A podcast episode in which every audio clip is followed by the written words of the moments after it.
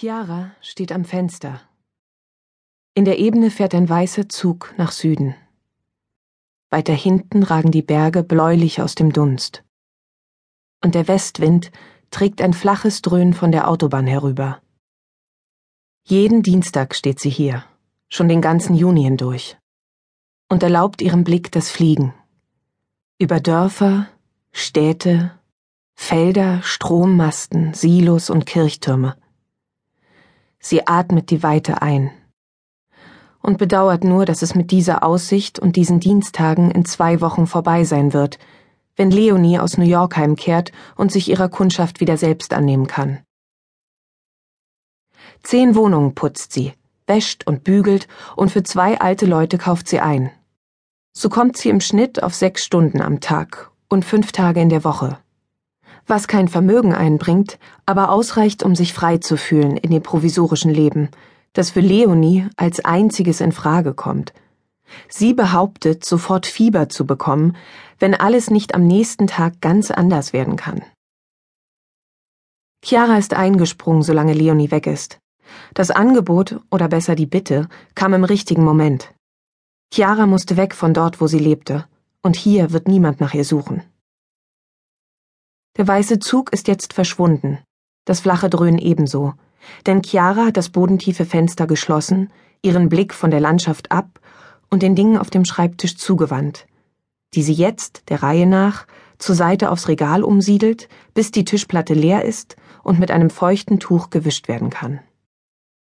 Dann stellt und legt und lehnt sie alles wieder genau so hin, wie es war bis das wohlkomponierte Chaos aus Papieren, Figürchen, Utensilien und Notizzetteln denselben Anblick bietet wie zuvor. Am Anfang, vor vier Wochen, hat Chiara in der Küche und hier im Arbeitszimmer Handyfotos gemacht, aber schon bei der Kontrolle gemerkt, dass sie die nicht brauchte.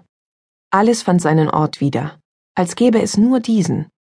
Briefwaage, Lesebrille, Stiftdose, Aschenbecher, Stempelkissen, Telefon, Uhr, Zinnsoldaten, Spielzeugauto, Murmeln und Tintin wurden wie von Magneten angezogen an ihre jeweils einzigen richtigen Plätze. In den anderen Wohnungen gibt sich Chiara nicht solche Mühe.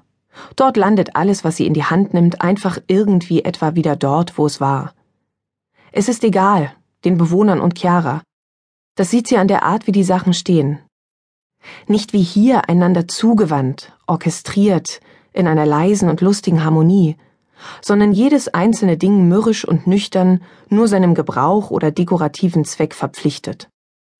Es ist wie der Unterschied zwischen einem Versandhauskatalog und einem Märchenbuch.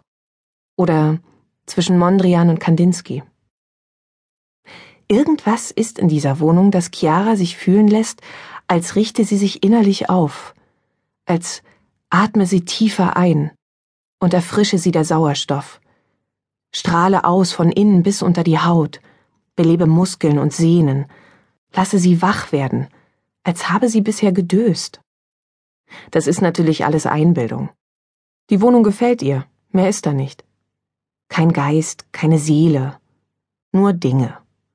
Die meisten schön auf ihre Art, die anderen geliebt, wie sie glaubt zumindest geachtet für das, was sie tun, so wie die Gewürze auf dem Wandregal oder die Gästepantoffeln im Schrank.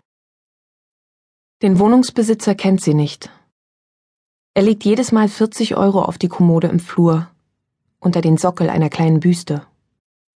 Er scheint Schriftsteller zu sein. Zumindest schreibt er irgendwas. Denn jeden Dienstag liegt ein neuer Stapel Papier ausgedruckt auf dem Schreibtisch. Darauf Titel und Datum. Es sind immer um die zehn, zwölf Seiten. Gezählt hat Chiara sie hin und wieder, aber gelesen nicht. Den Namen am Klingelschild hat sie gegoogelt. Aber nur Zahnärzte, Handwerker, Vereinsfunktionäre und einen Professor gefunden.